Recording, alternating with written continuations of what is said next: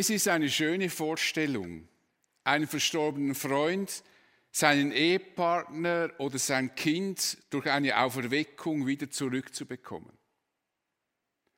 Aber so etwas Großartiges werden wir nicht ernsthaft erwarten.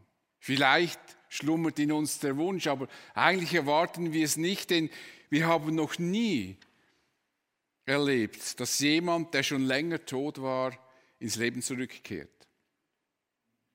Gott könnte so etwas tun. Und er tat es bei ganz wenigen Menschen. Und die bedeutungsvollste und mit Abstand die wichtigste Auferweckung war die Auferweckung von Jesus. Die Auferstehung von Jesus ist die Voraussetzung, dass wir uns mit dem Schöpfer versöhnen können. Jesus starb am Kreuz, um für unsere Schuld zu zahlen und mit der Auferstehung wurde diese, dieser Schuldenerlass sozusagen in Kraft gesetzt. Wäre Jesus nicht auferstanden, würde uns die Vergebung der Schuld nichts nützen, denn dann wären der Tod, der ja eine Folge der Sünde ist, nicht besiegt worden. Die Erlösung ist nur möglich, wenn Jesus wirklich auferstanden ist. Der Apostel Petrus sagt zu diesem Plan Gottes Folgendes. Vor der Erschaffung der Welt war Jesus Christus als Opferlamm ausersehen. Und jetzt, am Ende der Zeit, ist er euretwegen auf dieser Erde erschienen. Durch ihn habt ihr zum Glauben an Gott gefunden, der ihn von den Toten auferweckt und ihm Macht und Herrlichkeit verliehen hat. Und deshalb ruhen jetzt alle eure Hoffnungen auf Gott und euer Vertrauen. Es ist die Hoffnung, dass wir einmal selber auferstehen werden.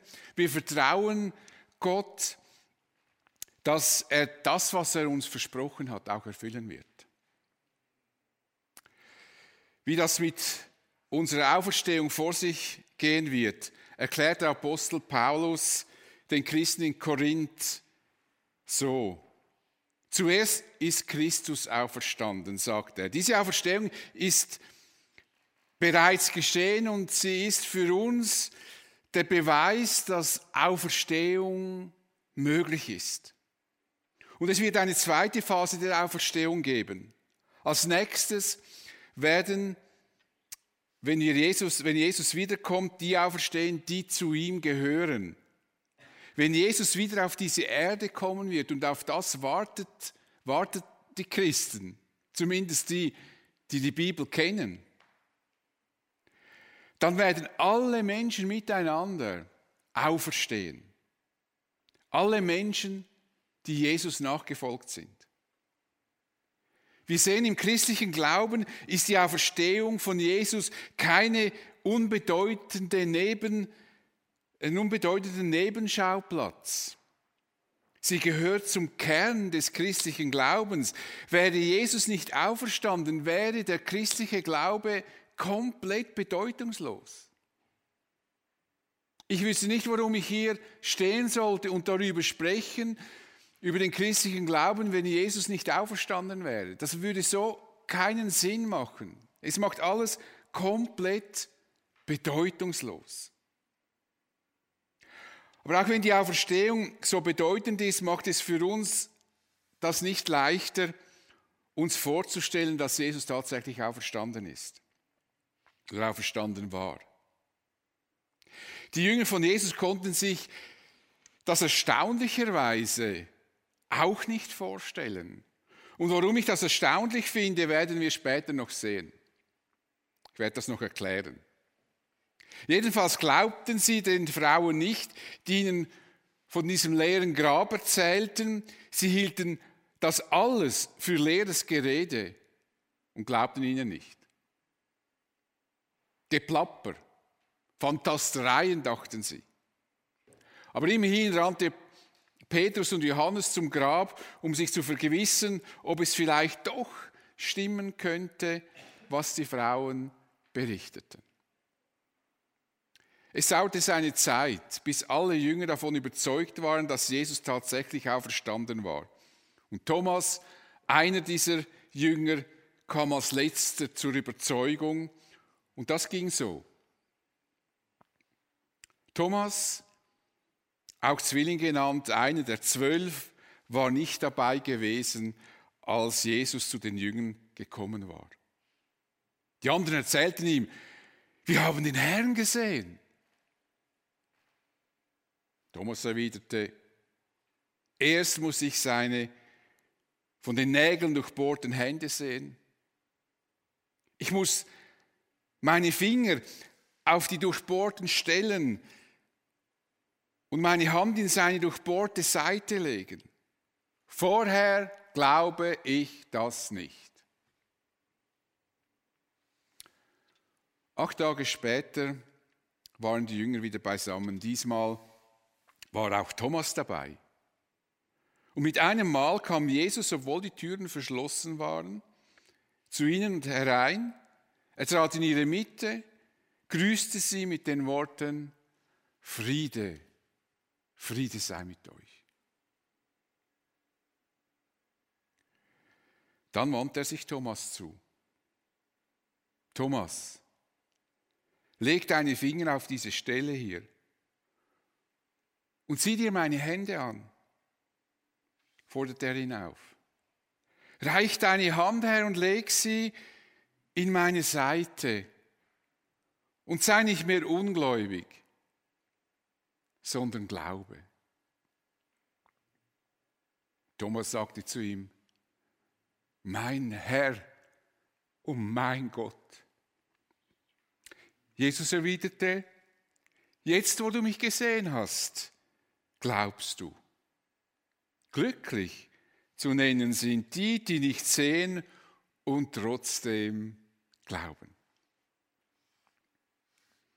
Es war Sonntag, als Jesus früh am Morgen auferstanden war und am Abend besuchte er seine Jünger. Einer fehlte jedoch, Thomas, auch Zwilling genannt, einer der zwölf war nicht dabei gewesen. Keine Ahnung, wo Thomas war. Jedenfalls hatte er etwas Großartiges verpasst. Begeistert berichteten ihm die Jünger von dieser unglaublich beeindruckenden Begegnung mit Jesus, wie er plötzlich in ihrer Mitte stand, obwohl die Türen und Fenster alle verschlossen waren. Wie sie erschraken und Angst hatten, weil sie zuerst meinten, sie sähen einen Geist. Doch dann hätte Jesus gesagt, warum seid ihr so erschrocken? Und wie kommt es, dass solche Zweifel in euren Herzen aufsteigen? Jesus zeigt ihnen seine Wundmale und meinte, ein Geist hätte kein Fleisch und keine Knochen, wie er.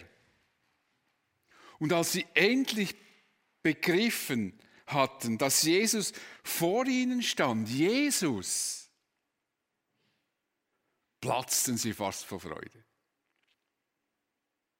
Stellen wir uns das einmal vor. Wir haben gesehen, wie ein Mensch hingerichtet und zerschunden wird und plötzlich steht er wieder da.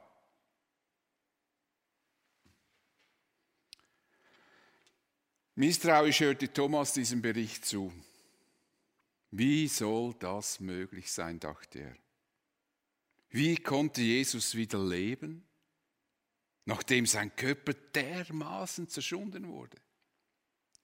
Wie soll er zum Leben erweckt werden, wenn eine Lanze durch seinen Körper hindurchgestoßen wurde und Wasser und Blut herausfloss?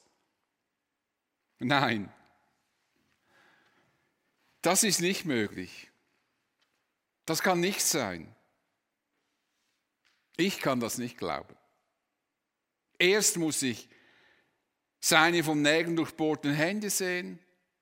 Ich muss meine Finger auf die durchbohrten Stellen und meine Hand in seine durchbohrte Seite legen. Vorher, das könnt ihr vergessen, glaube ich es nicht.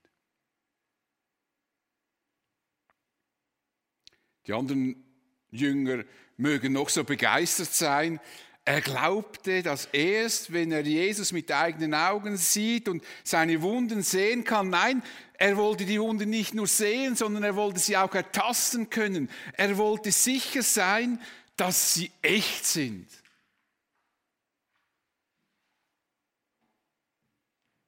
Damit hat sich Thomas den nicht schmeichelhaften Ruf des ungläubigen Thomas eingehandelt, der ihm bis heute anhängt.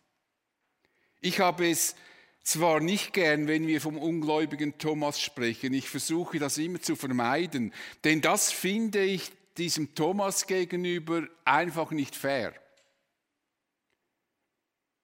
Thomas war nämlich keineswegs ungläubig, im Gegenteil. Er war ein eifriger und hingebungsvoller Nachfolger von Jesus.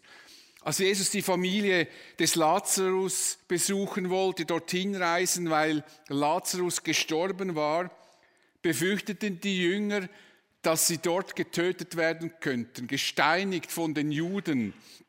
Die Stimmung gegen Jesus und seine Jünger war schon aufgeheizt. Und sie mussten damit rechnen, getötet zu werden. Aber Jesus wollte dorthin reisen. Und es war Thomas, dieser Thomas, dieser scheinbar ungläubige Thomas, der die Jünger zum Mitgehen motivierte. Und was sagte er zu ihnen? Lasst uns mitgehen und mit ihm sterben. Lasst uns mitgehen und mit ihm sterben. Thomas war bereit, mit Jesus zu sterben. Wer da von ungläubigem Thomas spricht, der tut ihm einfach Unrecht. Thomas war nicht ungläubig, sondern er wollte wissen und verstehen, was er denken und glauben soll. Er hielt nichts von einem blinden Glauben.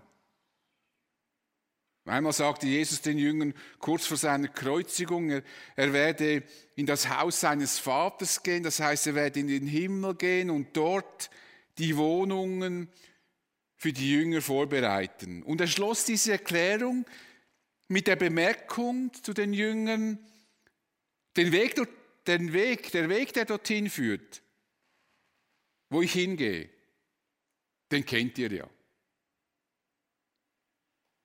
Nein, sie hatten keine Ahnung.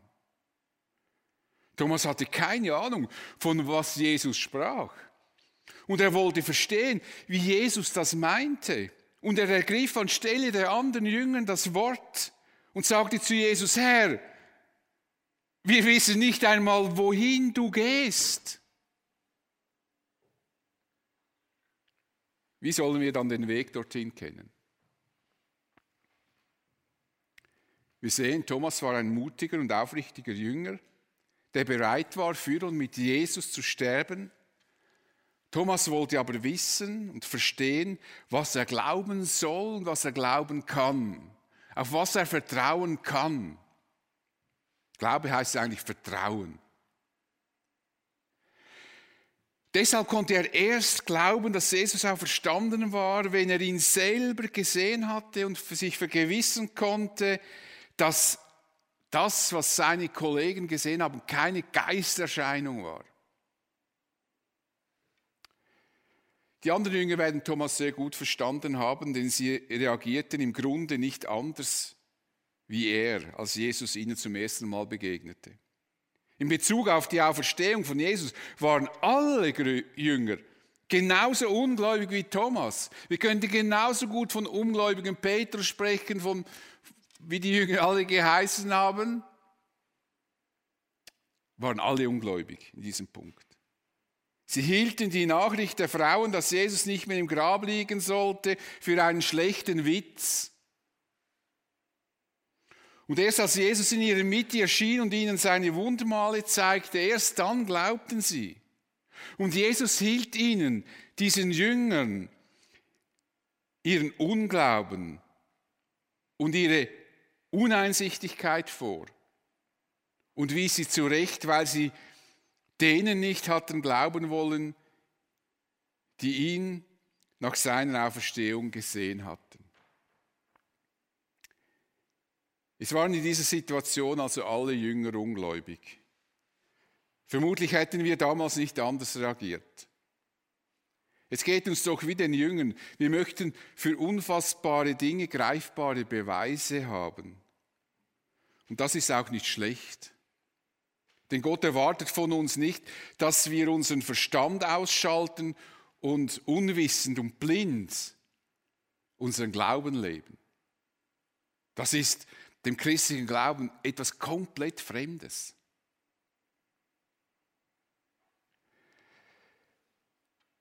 Wir müssen unseren Verstand nicht abgeben. Das wäre eine ganz falsche Vorstellung über den christlichen Glauben. Du musst nur glauben, du musst es nicht verstehen. Weil der christliche Glaube unseren Verstand mit einbezieht, hat die Verkündigung des Evangeliums im Christentum einen so hohen Stellenwert. Es geht eben nicht darum, religiöse Gefühle zu erzeugen, religiöse Gefühle zu hervorzubringen, Menschen zu manipulieren. Denn die Verkündigung richtet sich an unseren Verstand und beansprucht unser Denkvermögen. Der Apostel Paulus beschreibt das einmal so. Die Waffen, mit denen wir unseren Kampf führen, sind nicht die Waffen dieser Welt. Keine Gewehre, keine Speere, weiß ich, oder was wir heute haben, Atombomben, weiß ich was alles. Nicht diese Waffen, die Waffen dieser Welt. Es sind Waffen von durchschlagender Kraft, die dazu dienen, im Einsatz für Gott feindliche Festungen zu zerstören. Mit diesen Waffen bringen wir eigenmächtige Gedankengebäude zum Einsturz. Diese Waffen sind die Verkündigung die Verkündigung richtet sich an den Verstand und an die Gedanken der Menschen und hinterfragt die Gedankengebäude. Wer dann verstanden hat, um was es im christlichen Glauben geht, der wird automatisch verschiedene Gefühle entwickeln, das kann ich dir garantieren. Wer ja doch mein christlicher Glaube sei etwas für denkfaule Menschen, hat keine Ahnung vom christlichen Glauben. Es ist eben nicht egal, was und an wen ich glaube. Es ist nicht egal, wem ich mein Vertrauen schenke. Und so schrieb Paulus, der wegen seinem Glauben an Jesus viel Negatives, sehr Schlimmes erleben musste, schrieb er, darum muss ich euch, darum muss ich auch dies alles leiden, eben weil ich Jesus treu bleibe, aber ich stehe dazu, denn ich weiß, ich weiß, wem ich Glauben geschenkt habe. Oder man kann es auch anders übersetzen, wem ich mein Vertrauen geschenkt hat. Ich weiß das. Ich habe keinen blinden Glauben. Ich weiß ganz genau, wem ich vertraue und ich bin überzeugt, dass er die Macht hat, bis zum Tag des Gerichts sicher zu bewahren, was er mir anvertraut hat. Ich bin überzeugt, dass Gott treu ist. Und ich weiß ganz genau, wem ich mein Vertrauen geschenkt habe. Gerade in unserer medienüberfluteten Zeit müssen wir lernen, kritisch zu beobachten und kritisch zu hören. Selbst im christlichen Umfeld ist es wichtig, zuerst zu prüfen, was gelehrt und behauptet wird, bevor man einer Sache oder einer Überzeugung sein Vertrauen schenkt. Das ist eigentlich eine urchristliche Haltung. Und grundsätzlich ist gegen die kritische Haltung des Thomas nichts einzuwenden, doch in dieser Situation war das Misstrauen von Thomas falsch. Und warum das so ist, werden wir gleich entdecken. Eine Woche nachdem die Jünger, Jesus die Jünger besucht hatte, kam er nochmals zu ihnen. Diesmal war Thomas auch dabei. Mit einem Mal kam Jesus, obwohl die Türen verschlossen waren, zu ihnen herein, denn die Jünger hatten Angst, dass sie aufgefunden werden, dass man sie dann auch tötet. Offensichtlich konnte Jesus mit seinem Auferstehungsleib durch Wände und Türen gehen. Es war nicht wie bei Lazarus, den Jesus vom Tod erweckte. Lazarus konnte dann auch nicht verschlossene Räume betreten. Doch Jesus konnte das. Sein Körper wurde verwandelt. Wir sprechen vom Auferstehungskörper.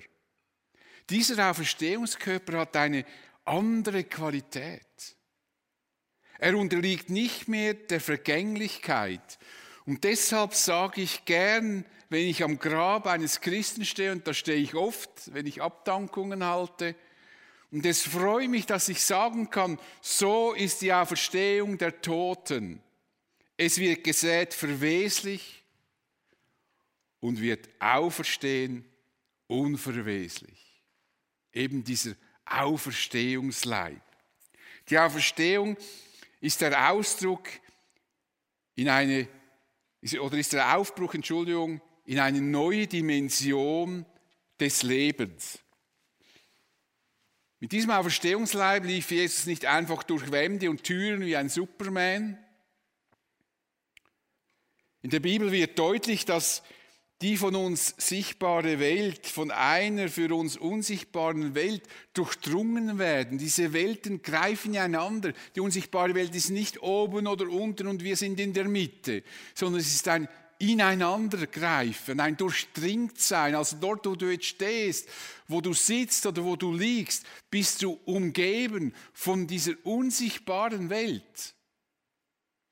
Wenn Gott den Schleier dieser unsichtbaren Welt öffnen würde, würden wir staunen, was wir sehen könnten. Die ganze Welt ist durchdrungen, die sichtbare, durchdrungen von dieser unsichtbaren Welt. Und mit dem Auferstehungsleib konnte sich Jesus zwischen diesen beiden Welten bewegen. So lief Jesus nicht einfach durch die Mauer oder durch die Türe zu den Jüngern, sondern er kam durch die unsichtbare Welt und betrat im Raum der Jünger die sichtbare Welt, trat in die sichtbare Welt hinein. Das tat er während den 40 Tagen, während er noch auf dieser Erde sich zeigte, nachher nicht mehr. Jesus kam also zu den Jüngern und begrüßte sie mit dem Wort Friede sei mit euch. Jesus bringt Frieden. Frieden auch zu den Jüngern, er wollte auch den Jüngern die Angst nehmen, denn sie waren bestimmt wieder sehr überrascht, als plötzlich in diesem verschlossenen Raum Jesus in ihrer Mitte stand. Und Jesus wandte sich diesem Thomas zu. Und er sagte Thomas, Thomas, leg deine Finger auf die Stelle und sieh dir meine Hände an. Siehst du das? Reich deine Hand her und leg sie auf die, auf, auf die Seite. Hier, siehst du das?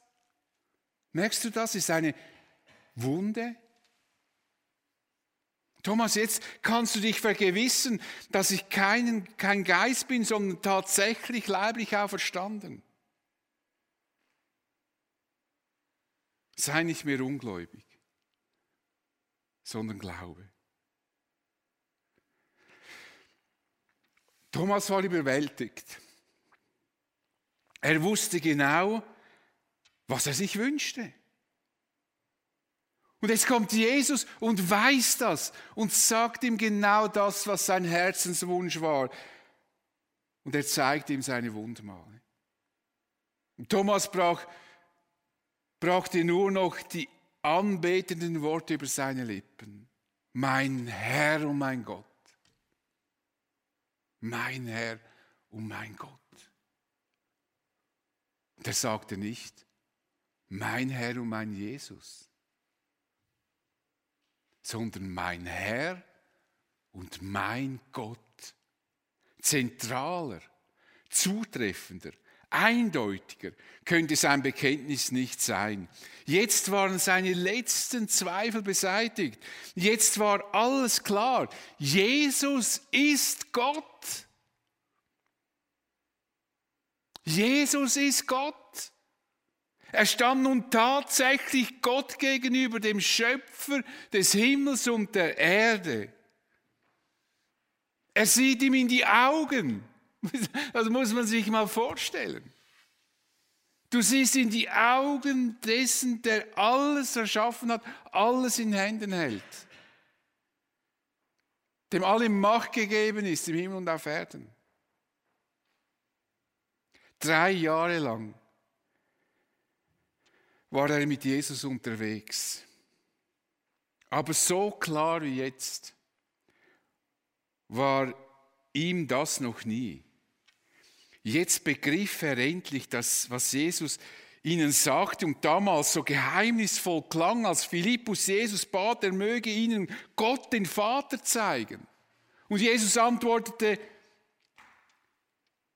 wer mich gesehen hat, hat den Vater gesehen. Was kannst du sagen? Zeig uns den Vater. Weißt du denn nicht, wer ich bin? Jesus ist Gott.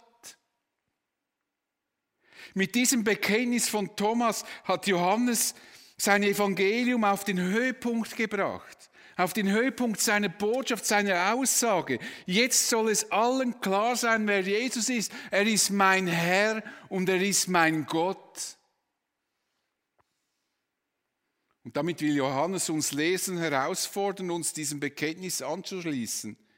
Das Bekenntnis des Thomas soll zu unserem persönlichen Bekenntnis werden. Zu deinem und meinen. Und zum Schluss sagte Jesus zu Thomas noch etwas ganz Wichtiges. Wichtig für uns, für dich und für mich. Jetzt, wo du mich gesehen hast, glaubst du. Jetzt, wo du meine Wunden betasten konntest. Jetzt glaubst du. Aber glücklich zu nennen sind die, die nicht sehen und doch glauben. Also die, die mich nicht sehen können und trotzdem ihr Vertrauen mir schenken. Thomas, du glaubst jetzt, weil du mich gesehen hast und du meine Wunden betasten konntest. Ich werde jedoch diese Welt verlassen und deshalb werden mich die Menschen in Zukunft nicht mehr sehen können. Deshalb sage ich dir, glücklich schätzen können sich alle, die mich nicht sehen und mir doch ihr Vertrauen schenken. Eines müssen wir noch verstehen. Jesus erwartete von, diesen, von seinen Jüngern keinen Glauben wieder besseres Wissen. Jesus erwartete nicht, erwartete nicht, dass wir ihm das Vertrauen schenken, ohne dafür eine Grundlage zu haben. Nicht deshalb hat er seine Jünger als ungläubig bezeichnet.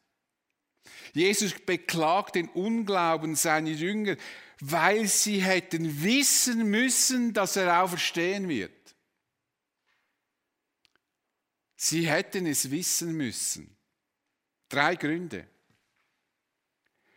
Die Jünger waren circa drei Jahre mit Jesus unterwegs und waren Zeugen von mindestens drei Totenerweckungen. Der Tochter des Jairus, der Jüngling von Nein und die eindrücklichste Totenerweckung war die des Lazarus, der bereits vier Tage im Grab lag. Und Lazarus wurde nur wenige Tage vor der Kreuzigung von Jesus auferweckt. Nur wenige Tage zuvor. Die Jünger hätten wissen müssen, dass Gott Menschen erwecken kann. Zum Zweiten hat Jesus seinen Jüngern mindestens dreimal, wir haben drei, in den Evangelien wird das dreimal, wird das dreimal gesagt, könnte auch mehr gewesen sein, aber mindestens dreimal hat er seinen Jüngern gesagt, dass er auferstehen werde und die letzte Ankündigung seiner Auferstehung war kurz bevor sie nach Jerusalem reisten, wo Jesus dann gekreuzigt wurde. Und er sagte den Jüngern das so.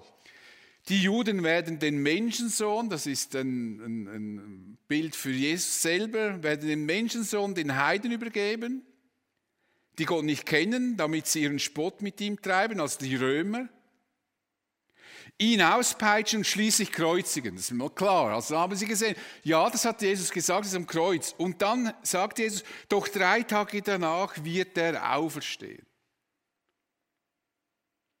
Viel deutlicher hätte Jesus seinen Jüngern nicht sagen können, dass er auferstehen wird. Übrigens wussten sogar die Feinde von Jesus, dass er gesagt hatte, er werde nach drei Tagen auferstehen. Deshalb wollten sie das Grab bewachen lassen. Und zum Dritten mussten sie wissen, dass in den Schriften des Alten Testaments verschiedentlich Aussagen gemacht werden, die darauf hinweisen, dass der Messias, der Sohn Davids, der König, auferweckt werden wird. So nahm der Apostel Petrus bei seiner Predigt an Pfingsten Bezug auf eine Aussage im Psalm 16. Dort wird im Blick auf den Messias gesagt, mein Leben wirst du nicht dem Totenreich überlassen, mich, deinen treuen Diener, wirst du vor dem Grab verschonen. Das haben die Juden verstanden, was damit gemeint ist. Die Jünger hätten viele gute und zuverlässige Gründe gehabt, um zu glauben, dass Jesus auferstanden ist, selbst als sie ihn noch nicht gesehen hatten. Sie hätten es wissen müssen. Und deshalb sagt Jesus, sie seien ungläubig, weil sie es hätten wissen müssen. Und deshalb war Jesus enttäuscht über ihren Unglauben. Wir können heute vieles überprüfen und müssen nicht einfach glauben, was man uns sagt. Gott hat dafür gesorgt, dass uns heute das Alte und Neue Testament vorliegt. So können wir uns orientieren und müssen nicht einfach blind glauben, was irgendjemand sagt, der ein bisschen fromm spricht. Petrus schrieb, ihr seid ja von neuem geboren und dieses neue Leben hat seinen Ursprung nicht in einem vergänglichen Samen, sondern in einem unvergänglichen, in dem lebendigen Wort Gottes, das immer, für immer Bestand hat. Dieses lebendige Wort ist es, auf dem die Verkündigung des Evangeliums beruht. Denn Petrus präzisiert das so. Dieses Wort ist nicht anders als das Evangelium, das euch verkündigt wurde. Also dieses Wort ist nichts anderes als das, was euch verkündigt wurde. Und das ist das Wort, das uns im Alten und Neuen Testament heute vorliegt. Leider kann ich diesen Punkt nicht mehr ausführen, obwohl mich das natürlich reizen würde. Eigentlich können wir den Jüngern für ihren Unglauben dankbar sein. Das zeigt uns deutlich, dass sie nie auf die Idee gekommen wären, den Leichnam von Jesus zu stehlen, wie die Pharisäer und Schriftgelehrten das Gerücht verbreiten ließen. Nie wären sie wirklich auf diese Idee gekommen. Die Jünger waren von der Auferstehung von Jesus erst überzeugt, als sie ihn mit eigenen Augen gesehen hatten. Und so bezeugte Petrus in seiner Predigt am Pfingsten, diesen Jesus hat Gott auferweckt. Wir alle Apostel sind Zeugen davon. Das war ein Kern der Verkündigung. Die Apostel sind Zeugen, dass Jesus leiblich auferstanden ist.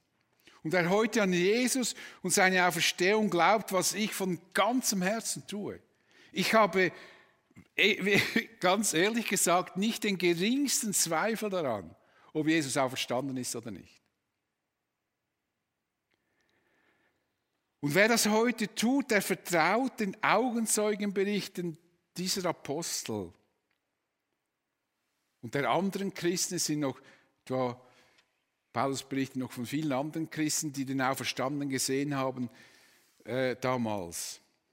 Jesus wollte, dass wir durch ihr Zeugnis zum Glauben finden. Deshalb betete er zu seinem himmlischen Vater, Vater, ich bete nicht nur für sie, also für meine Jünger, sondern auch für die Menschen, die auf ihr Wort hin, auf ihr Zeugnis, auf ihren Bericht meiner Auferstehung hin an mich glauben werden. Also Jesus hat schon für dich gebetet dass du einmal durch dieses Wort des Evangeliums zu ihm findest. Glaubst. Bei der Himmelfahrt kurz nach, vor Pfingsten zog sich Jesus definitiv in die unsichtbare Welt zurück. Von diesem Tag an zeigte er sich nicht mehr in der sichtbaren Welt. Nun möchte ich dich fragen, glaubst du an den auferstandenen Jesus? Glaubst du dem, was uns in der Bibel überliefert ist? Ich hoffe es für dich.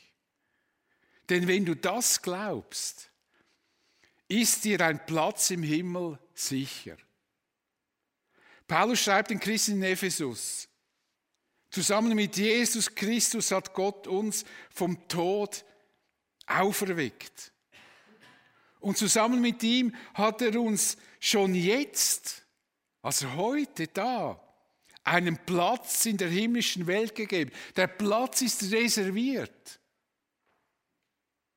Der Platz ist vorhanden. Es ist nicht wie bei uns im Bistro. Wenn die Anmeldungen voll sind von den Leuten, die kommen dürfen, dann hat es keinen Platz mehr. Nein, dieser Platz ist reserviert. Weil wir mit Jesus Christus verbunden sind. Das ist der Grund. Mit dem Auferstandenen. Wie Jesus seinen Jüngern gesagt hatte, ging er zu seinem Vater, um die Wohnungen für uns vorzubereiten. So ist es ein großartiger Trost, wenn wir am Grab eines Christen stehen, denn wir wissen, dass wir uns in der himmlischen Welt wiedersehen werden. Bei Christen obwohl es schwer ist, Abschied zu nehmen am Grab. Aber es gibt keine endgültigen Abschiede. Es wird garantiert ein Wiedersehen geben. Denn in der himmlischen Welt ist dieser Platz reserviert. Und ich bin auch der tiefen Überzeugung, dass ich im Himmel alle erkennen werde, die ich hier gekannt habe. Und ich bin überzeugt, dass wir uns freuen werden, uns zu sehen. Es wird garantiert ein Wiedersehen geben. Und werden wir uns dort treffen? Werden wir uns treffen? Wirst du mir vielleicht sagen, ah, ich habe immer die Livestream geguckt, du kennst mich zwar nicht, aber ich kenne dich. Werden wir uns dort treffen? Mich würde das riesig freuen. Ich bete mit uns. Ich danke dir, Vater, dass du deinen Sohn erweckt hast von den Toten und somit die Vergebung unserer Schuld in Kraft getreten ist, die Macht des Todes gebrochen ist. Und dass du für uns einen Platz in dieser neuen Welt bereithältst. Und dass wir wissen, auch wenn wir es nicht genau beschreiben können, was dann alles kommen wird, aber wir wissen, dass du alles geregelt hast, wenn wir sterben. Dass du einen Platz für uns reserviert hast. Und dass es für uns ein Wiedersehen geben wird mit all den Menschen, die dich lieben. Und dass das ein freudiger, ein freudiges Ereignis sein wird. Ich danke dir für das große Geschenk, das du uns gemacht hast. Und ich danke dir, Jesus, dass du aus Liebe zu uns diese, dieses Leiden auf dich genommen hast und dass du den Sieg errungen hast, den Sieg über den Tod. Für uns. Amen.